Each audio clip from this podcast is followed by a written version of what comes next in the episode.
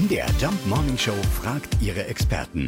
Fakt oder Fake? Jessica Knötzele ist Biologin an der Uni Freiburg und sie hat es erforscht. Jessica, hilft guter Duft wirklich beim Lernen? Ja, Düfte können tatsächlich beim Lernen helfen. Also in unserer Studie haben die Probanden Japanisch-Deutsch-Vokabeln gelernt und wir konnten zeigen, dass die Probanden Rosenduft präsentiert bekommen haben beim Lernen und aber auch beim Schlafen und beim Testen mehr Vokabeln sich behalten konnten als unsere Kontrollgruppen. Guck. Aha. Und wie funktioniert das genau? Wenn man sich jetzt mal vorstellt, am Tag haben wir super viele Eindrücke, wir lernen super viele Sachen und natürlich kann unser Gehirn jetzt im Schlaf nicht all diese Dinge ins Langzeitgedächtnis überführen.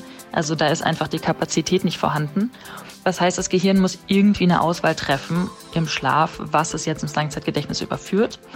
Und da kommt jetzt der Duft ins Spiel. Und zwar können wir damit das ähm, Gehirn in eine bestimmte Richtung lenken, was eben während dem Schlaf gefestigt werden soll. Also der Duft von Rosen hilft uns beim Lernen, weil sich unser Gehirn dadurch im Schlaf bestimmte Dinge besser merken kann.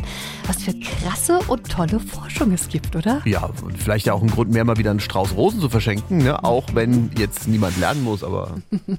Einfach mal so. Man weiß ja nie. Muttertag steht an. Fakt oder Fake? Jeden Morgen um 5.20 Uhr und 7.20 Uhr in der MDR Jump Morning Show mit Sarah von Neuburg und Lars Christian Kade.